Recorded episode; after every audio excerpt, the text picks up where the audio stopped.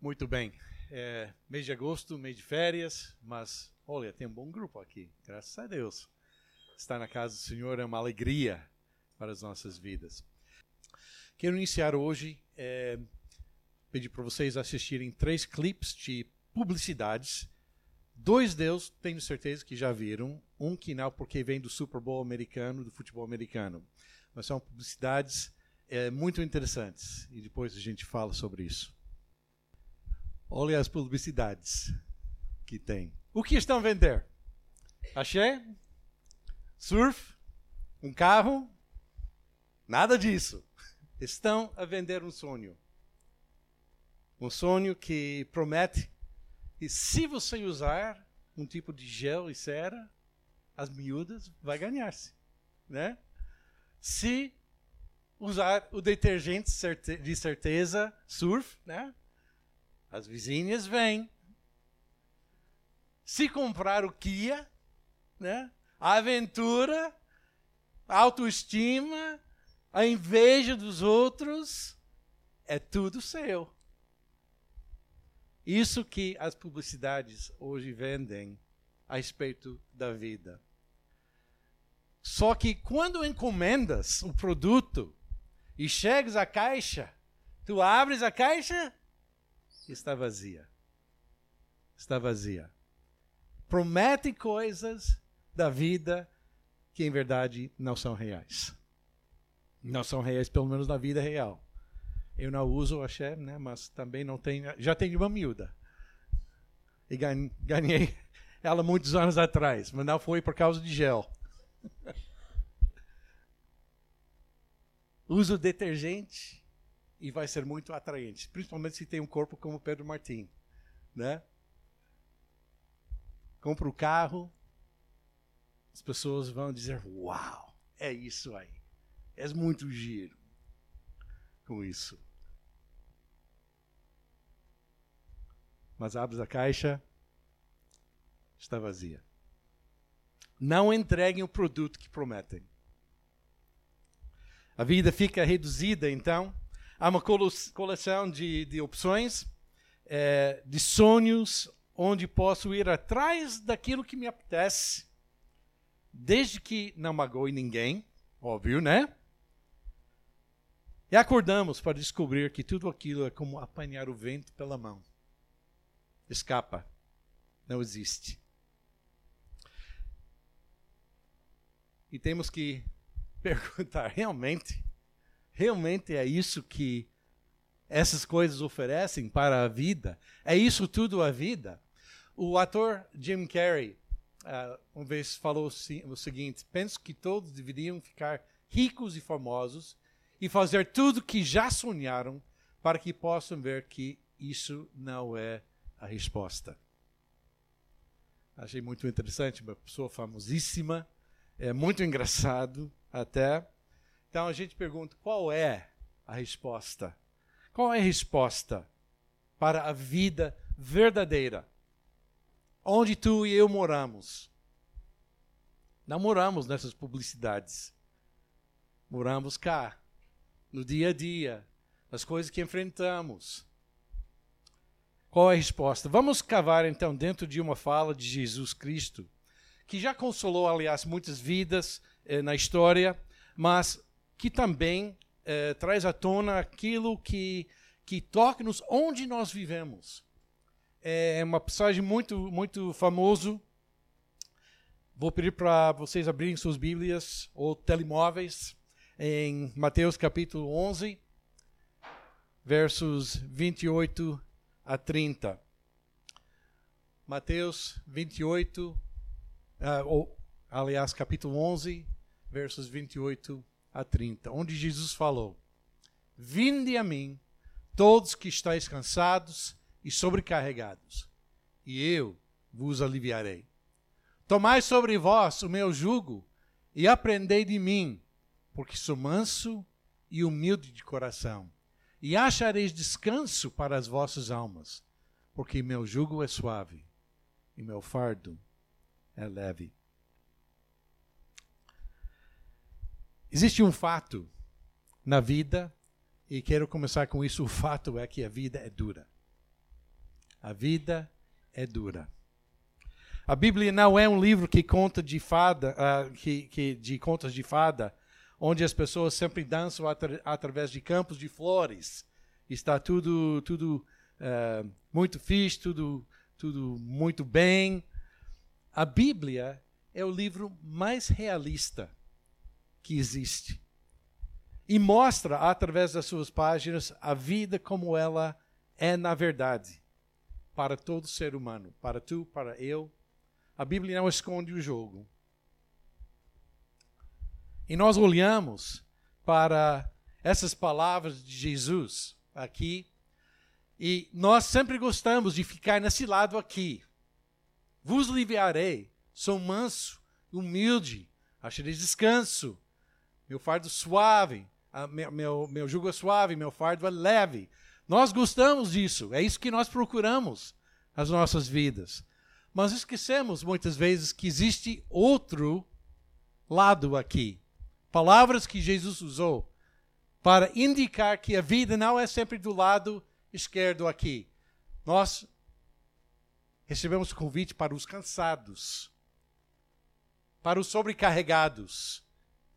A imagem de um jugo, almas e fardo. Se calhar a palavra mais interessante aqui seja a palavra almas. Porque aqui Jesus está a querer atingir a parte mais íntima das nossas vidas, onde moramos, onde sentimos, onde vivemos, onde relacionamos-nos com outras pessoas. Jesus quer nos encontrar justamente na vida, não a vida dos sonhos, mas a vida real. A vida onde tu e eu vivemos. Essas palavras não tratam a superfície da nossa existência. Procuram chegar à alma, o centro do nosso ser. É interessante que esses versículos se encontram no final de capítulo 11 aqui, justamente no meio de quatro episódios da vida real de Jesus. Dois em capítulo 11 e dois em capítulo 12, aqui. E são quatro episódios que mostram a oposição que Jesus enfrentou naqueles dias da vida na realidade. Se a gente voltar para capítulo 11, nós vemos que, primeiro, existe a oposição política. Quando o capítulo 11 abre, nós encontramos uma figura muito, muito conhecida no Novo Testamento, João Batista. E João está, neste momento, na cárcere. Manda pessoas para verificar se Jesus realmente é o Messias. A pergunta é: como é que João acabou na cárcere? Vocês vão lembrar que havia um rei chamado Herodes, nesta altura, Herodes estava a viver em adultério com a cunhada, a irmã do irmão Felipe dele. E João, sendo um bom servo de Deus, conhecendo muito bem os padrões de Deus e, o, o, as leis do Senhor, veio e censurou Herodes a respeito dessa, desse relacionamento ilícito que estava com a, a cunhada. Por causa disso, Herodes não gostou e meteu João na cárcere. Mais tarde vamos descobrir que, através dos poder, poderes políticos, João foi decapitado e morreu. A corrupção, o poder, a compra de qualquer coisa que avança os interesses de quem estiver em poder do governo estão sempre à mão de quem tem dinheiro e tem poder principalmente na política. Quem iria opor-se àquilo que Herodes fez? Embora diz que eu não gostava de ver João morto, eu queria, não queria passar vergonha frente a todas as pessoas em frente das quais eu havia feito a promessa de agradar a filha de, dessa mulher em, com que estava a, a viver em adultério. Não é brincadeira quando diz a frase, o ditado, poder corrupta e poder absoluta, absoluto corrupta absolutamente.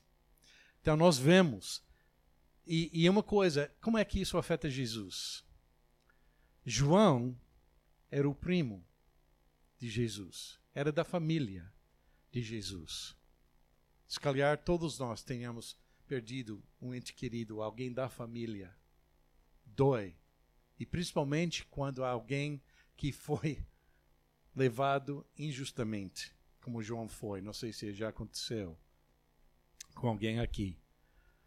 Mas depois da morte, Jesus foi e retirou-se, com certeza, muito triste, entendendo que os poderes políticos podiam interferir com a vida. Poder político. Segundo episódio que nós vemos aqui é, no capítulo 11 é a arrogância social. Arrogância social. É, onde fosse Jesus, eu fazia milagres, curava as pessoas doentes, os cegos, surdos, mancos, os que com febre, ensinava a verdade do reino de Deus. Ensinava as verdades de Deus, como Deus queria que a gente vivesse. Em pelo menos três das cidades onde Jesus foi, descobrimos que, apesar de eu ter feito muitos milagres nesses lugares, e eram a cidade de Corazim, Betsaida e Cafarnaum, havia uma rejeição total da coisa que Jesus estava a ensinar e fazer até. Embora tenham visto todos os milagres, todas as coisas que Jesus fazia, as pessoas não deram ouvidos.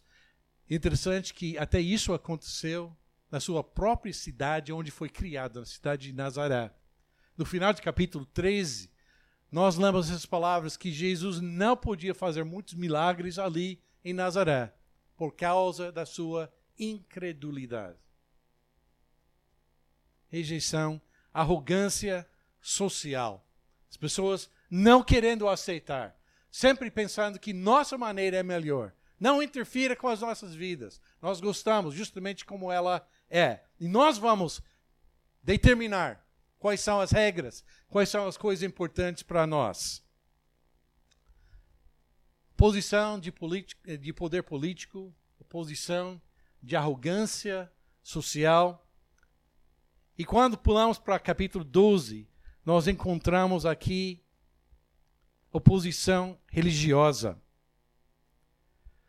Essa posição religiosa não veio de outras religiões, veio da religião de Jesus, dos judeus, dos líderes religiosos que recusaram a crer em Jesus como Messias, como Salvador. Justamente as pessoas que deveriam ter reconhecido os sinais, as coisas que Jesus fazia. Essas pessoas, essas mesmas pessoas, os mais religiosos, rejeitaram e deram oposição a Jesus. Se calhar, por medo de perder a sua posição de poder sobre o povo, por inveja de não poder fazer o que Jesus fazia, por teimosia em insistir em ritos e tradições externas sem mudar o coração interno. Religião desvinculado com o relacionamento com Deus é a coisa mais perigosa que existe neste mundo. Porque começa a exercer e reivindicar direitos que não tem nada a ver com a vida que Deus quer para nós. Jesus censurou a hipocrisia prevalente no mundo religioso. As pessoas que faziam todas as coisas corretamente, mas o coração estava em outro lugar. Foi por interesse que estavam a agir e Jesus, por cima disso, reivindicava descrições pessoais, que colocou de pernas para o ar os paradigmas e pre, eh, pressuposições dos líderes religiosos. Jesus falou frases como: Eu sou o pão da vida. Da vida. Quem quer alimento para a sua vida, vem a mim. Eu sou a luz do mundo. Que quer dizer, fora dessa luz, há simplesmente trevas. Eu sou a porta pela qual pessoas vão entrar e descobrir a vida verdadeira. Eu sou o bom pastor que cuida das ovelhas. Eu sou a ressurreição e a vida. Qual homem poderia dizer isso? Eu sou o caminho, a verdade e a vida.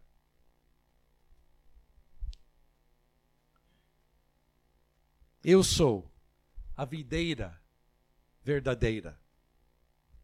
Jesus falou tudo isso. E havia muita oposição a ele por causa dessa fala. É como aconteceu com as cidades impenitentes.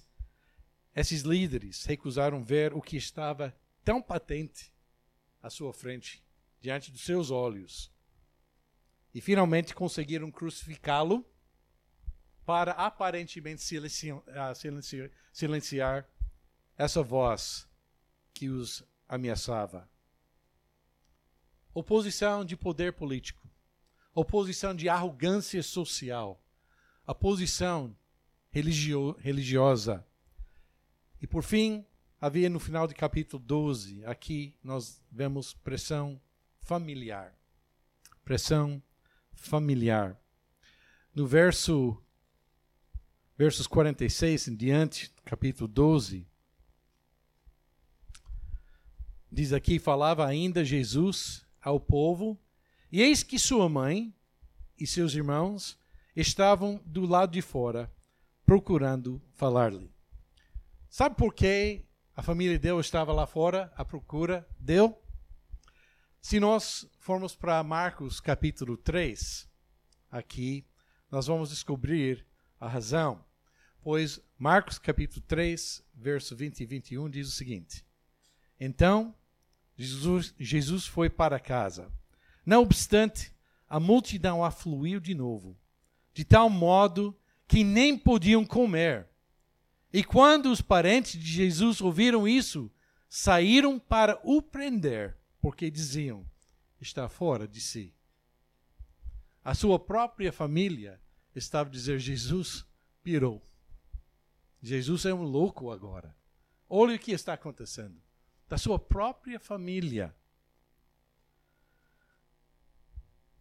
E saíram para tentar, tentar prendê-lo e tirá-lo da vergonha né, de agir assim. Tantas pessoas atrás dele.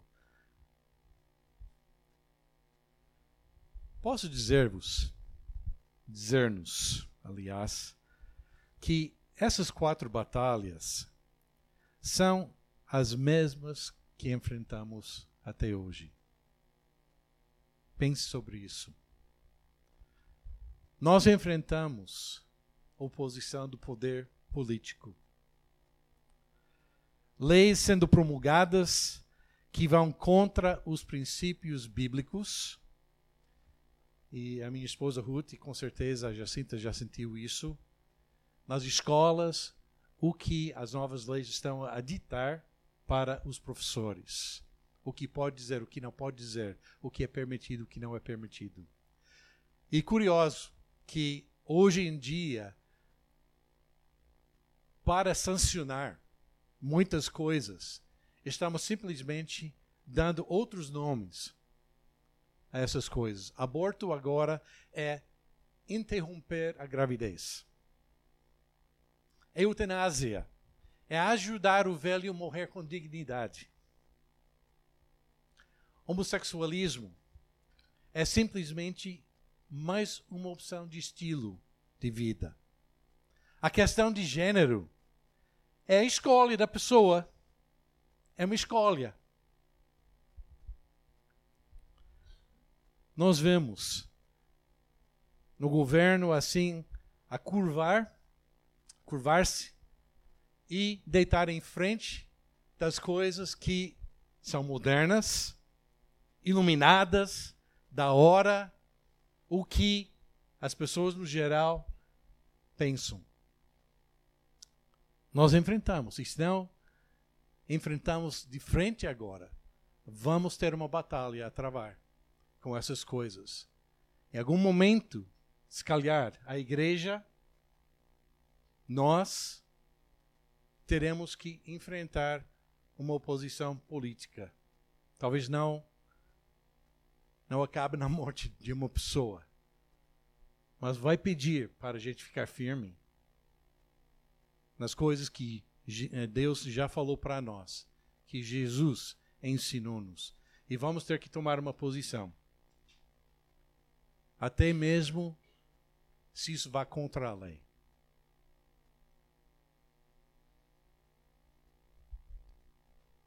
Arrogância social. A sociedade em que vivemos é uma sociedade cada vez mais desvinculada das âncoras daquilo que segurou a sociedade através de séculos. O Steve Turner, que é um jornalista inglês, escreveu é, uns anos atrás aqui o que ele chama de creed, o credo. Escreveu assim, procurando retratar a sociedade em que nós vivemos. Cremos em Marx e Freud e Darwin. Cremos que tudo está bem, contanto que tu não magoes ninguém, quanto ao melhor da tua definição de magoar e quanto ao melhor de teu conhecimento. Cremos em sexo antes, durante e depois do casamento. Cremos na terapia do pecado. Cremos que o adultério é divertido. Cremos que a sodomia está correta. Cremos que os tabus são tabu. Cremos que tudo está melhorando apesar das evidências ao contrário. A evidência deve ser investigada e pode provar qualquer coisa com evidência. Cremos que há algo nos horóscopos, ovnis e colheres tortas. Jesus era um bom homem, como Buda, Maomé e nós mesmos. Ele era um bom professor de moral, embora pensemos que sua boa moral era má. Cremos que todas as religiões são basicamente a mesma coisa, pelo menos aquelas sobre a qual lemos. Todas elas acreditam em amor e bondade. Eles diferem apenas em questões de criação, pecado, céu, inferno, Deus e salvação. Cremos que depois da morte vem o nada, porque quando perguntas aos mortos o que acontece, eles dizem nada.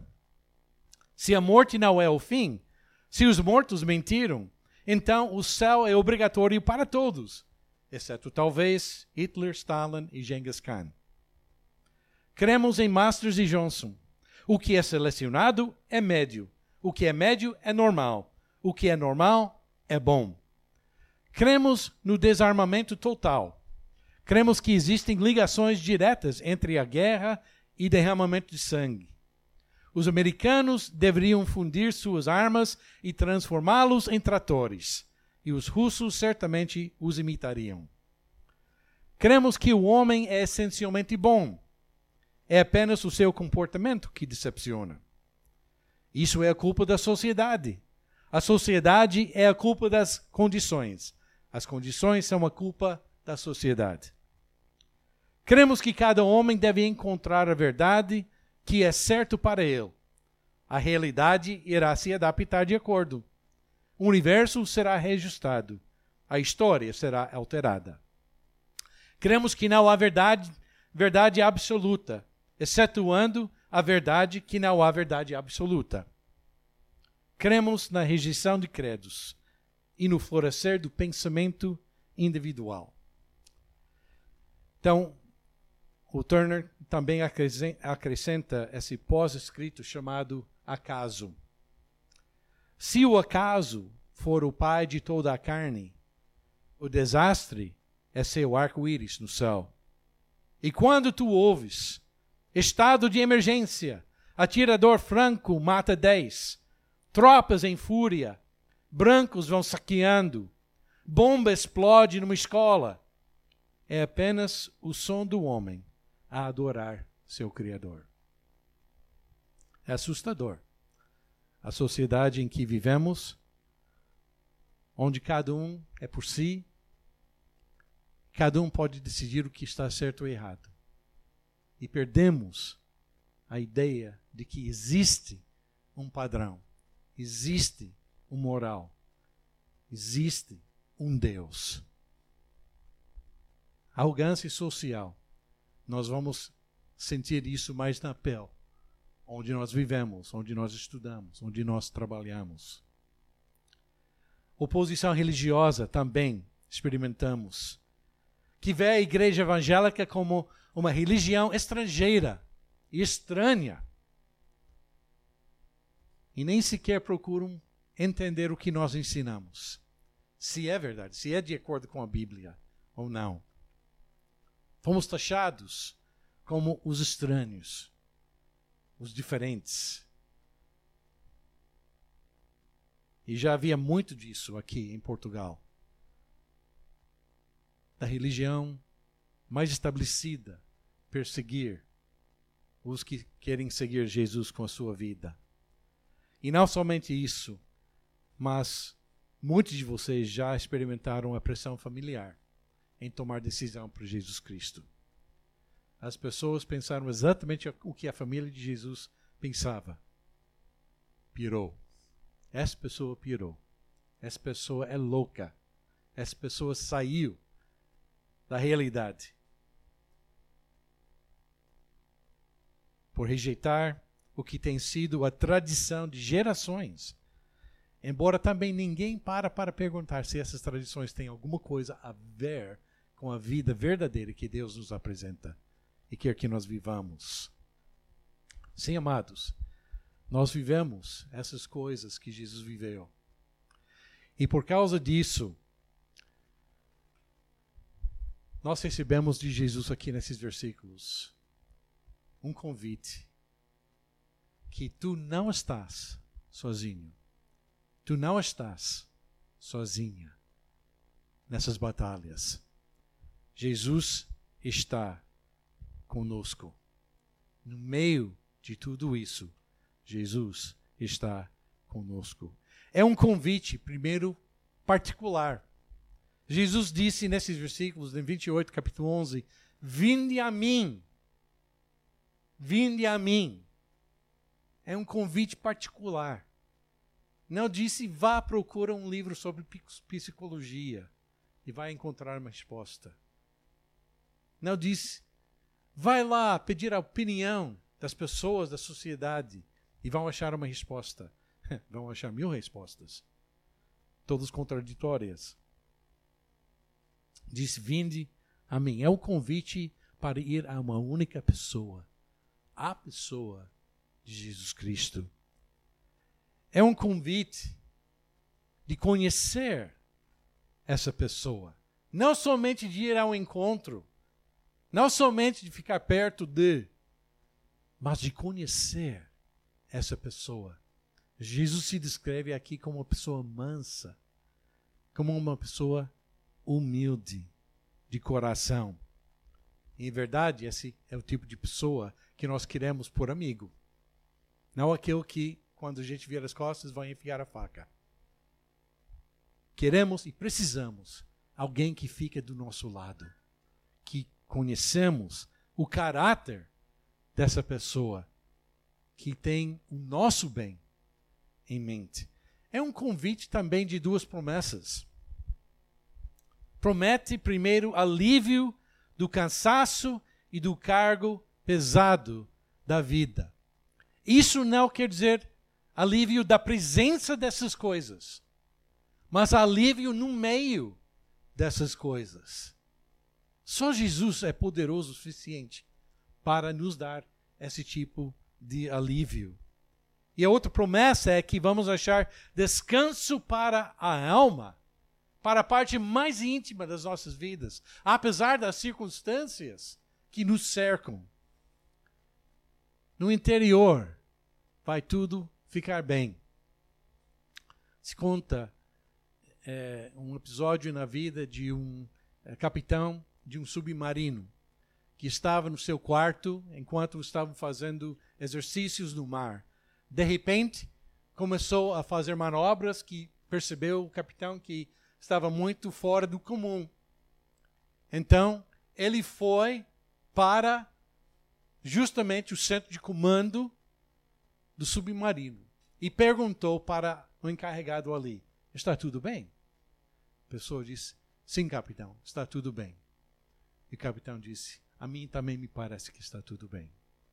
Mas eu fui para o centro do comando para perguntar se está tudo bem. Jesus quer estar no centro de comando das nossas vidas, para que quando chegamos a Ele, perguntamos se está tudo bem, Ele pode nos dizer: está tudo bem. Pode descansar a alma. Isso também não está a dizer que Deus vai retirar as circunstâncias adversas das nossas vidas. Mas Deus vai nos acompanhar. Jesus vai conosco nessas coisas. É um convite também de companheirismo. Jesus diz: Tomai sobre vós o meu jugo. Não sei você, mas nunca entrei num jugo, pelo menos não com um boi. Mas o jugo é um símbolo de trabalho. E quando a gente vê, como aconteceu muitos anos atrás, na minha terra, na vossa terra também, pessoas colocavam dois bois no jugo e araram a terra, prepararam a terra. E como é que eles fizeram?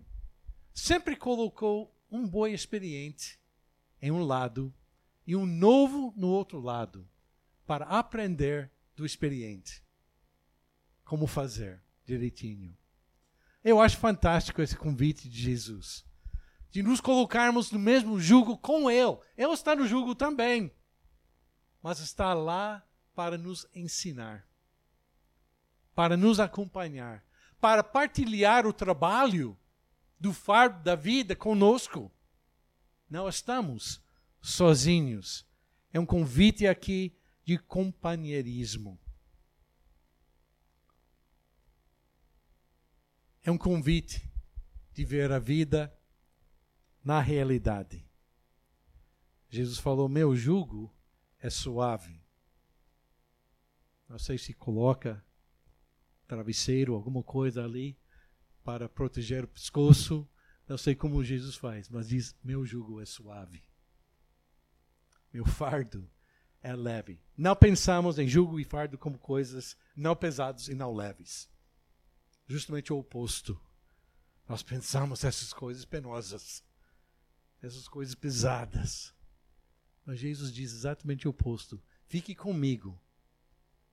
E o jugo é suave, o fardo é leve. Por quê?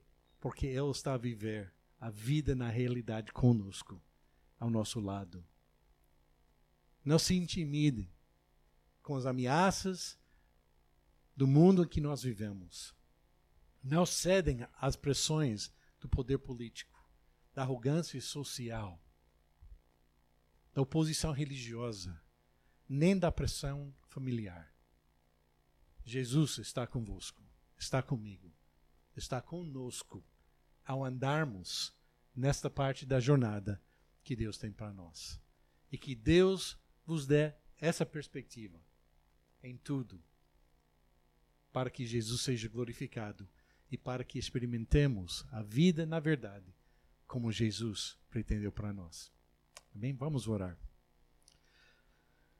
Senhor, sabemos que nós vivemos num mundo que oferece sonhos e promessas que não podem entregar.